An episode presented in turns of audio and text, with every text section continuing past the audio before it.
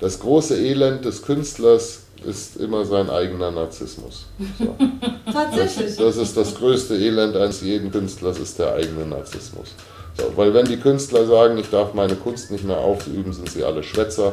Du kannst doch dich zu Hause hinsetzen, auf deine Couch dein Instrument nehmen und da rumklimpern, da hast du deine Kunst ausgeübt. Aber die Künstler werden halt gern beklatscht. Das ist das Problem an der Sache. So. Und früher hieß das ja auch nicht Künstler. Früher hieß das Gaukler. Ja?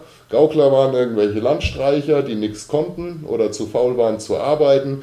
Also sind sie von Dorf zu Dorf gezogen, haben auf dem Dorfplatz ein paar Faxen gemacht und dafür hat man ihnen ein paar Münzen zugeworfen. Das nennen wir heute Künstler. Und jeder, der Künstler ist, und das war ja auch im Sommer teilweise gar nicht verboten, du kannst doch rausgehen, kannst dich in die Fußgängerzone setzen und kannst da deine Kunst machen.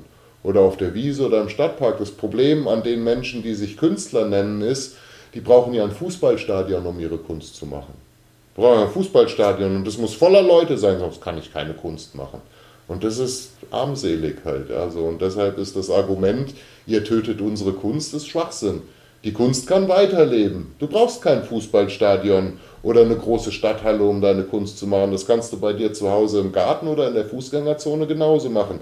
Da kannst du halt nicht Millionär werden mit der Scheiße. Dann bist du wieder der Gaukler, der da eigentlich in Wirklichkeit bist und man kann dir eine Münze zuwerfen halt, ja. Davon kannst du aber dann allerdings nicht deine ganzen Fernsehshows und Dieter Bohlen sich sein Gesicht noch zum dritten Mal neu machen lassen. Das reicht dann halt nicht dafür halt, ja. Ja, und aber, also als Gegenargument, du bist ein berühmter Künstler, Ja. da hast du auch Menschenansammlungen, die ja aktuell nicht gewollt sind. Also können die ja quasi nicht irgendwo Ja, aber das Natürlich, Argument ja. des Künstlers, ich kann meine Kunst nicht machen, ist doch Ja, das lächerlich.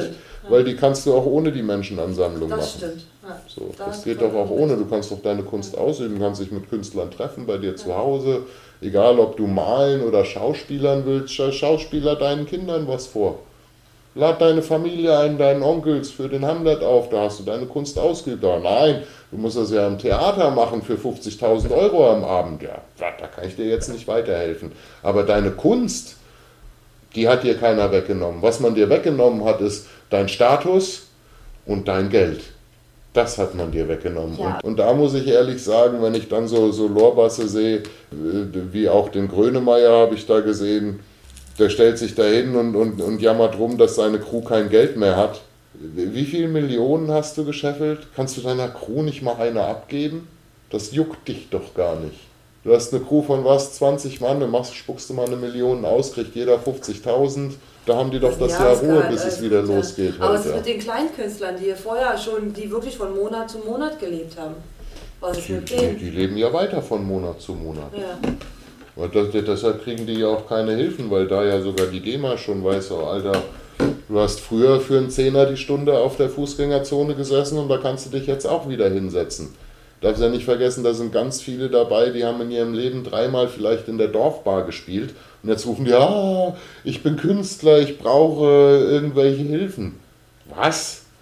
Weil die Dorfbar zu ist? Echt jetzt? Frag mal den Wirt von der Dorfbar, was der für Probleme hat. Und du bist ja, du bist ja auch Künstler. Du bist Musiker. Gaukler, Tages- in so. der Tat ein Und Gaukler. du hast ja noch einen Beruf studiert.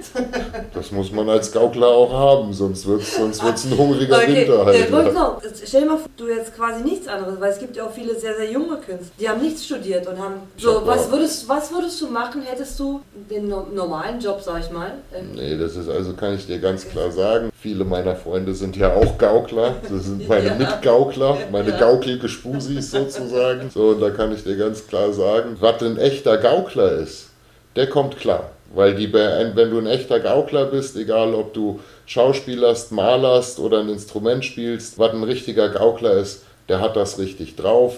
Die halten sich über Wasser mit äh, entweder Unterricht geben oder Notensätze irgendwo abschreiben. Wenn, wenn du das wirklich gut kannst, was du da machst als Gaukler, kannst du damit auch weiter ein bisschen Geld verdienen halt. Das ist kein Problem. Das Problem, was wir heutzutage haben, ist, gerade im Millennium, da kam eine ganze Generation von Gauklern, die konnten gar nicht und waren trotzdem Gaukler. Seit der erste DJ auf der Bühne stand und und, ja, und boah, guck mal, was für ein geiler Typ, der kann Play drücken. Da war auf einmal klar, okay, also Gaukler kann jeder sein, man muss nicht mal mehr gaukeln können.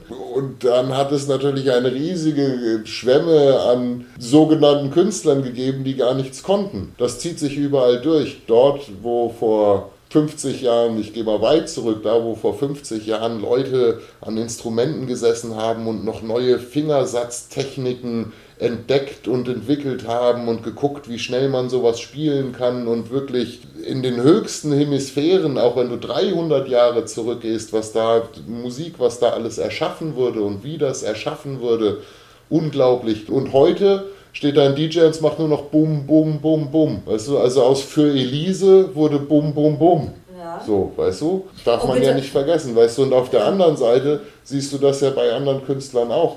Guck dir mal an, was Michelangelo in den Petersdom reingemalt hat. So, und dann geh heute mal auf eine Kunstausstellung, da hat irgendein Typ einen großen blauen Strich gemacht und einen großen gelben Strich und dann hat er vielleicht noch mal ein bisschen Farbe so auf die Leinwand geschissen oder sehr in ist draufgekotzt und dann kostet es 150.000 Euro, weil das ist vom Herrn Boise, der eine Ratte an eine Wand in New York gemalt hat. So, und da- das, das, darfst du ja dabei auch nicht vergessen, dass 80% von dem, was sich da Künstler nennt, das sind noch nicht mal Gaukler. So, und diese geh arbeiten, Alter, mach was. Die, die wirklich richtig gute Künstler sind, die kommen auch mit ihrer Kunst irgendwie durch. Kannst ja irgendwas machen halt. Ja, bist du was, warst du am Theater, du kannst ja auch was schreiben, kannst Autor werden. Gemälde kann man immer noch machen und verkaufen oder das dann in Grafikdesign umwandeln, wenn man es digital machen will. Musiker, wer es wird immer irgendwo auf der Welt ein Kind geben, was Geige oder Gitarre oder sonst was lernen kann.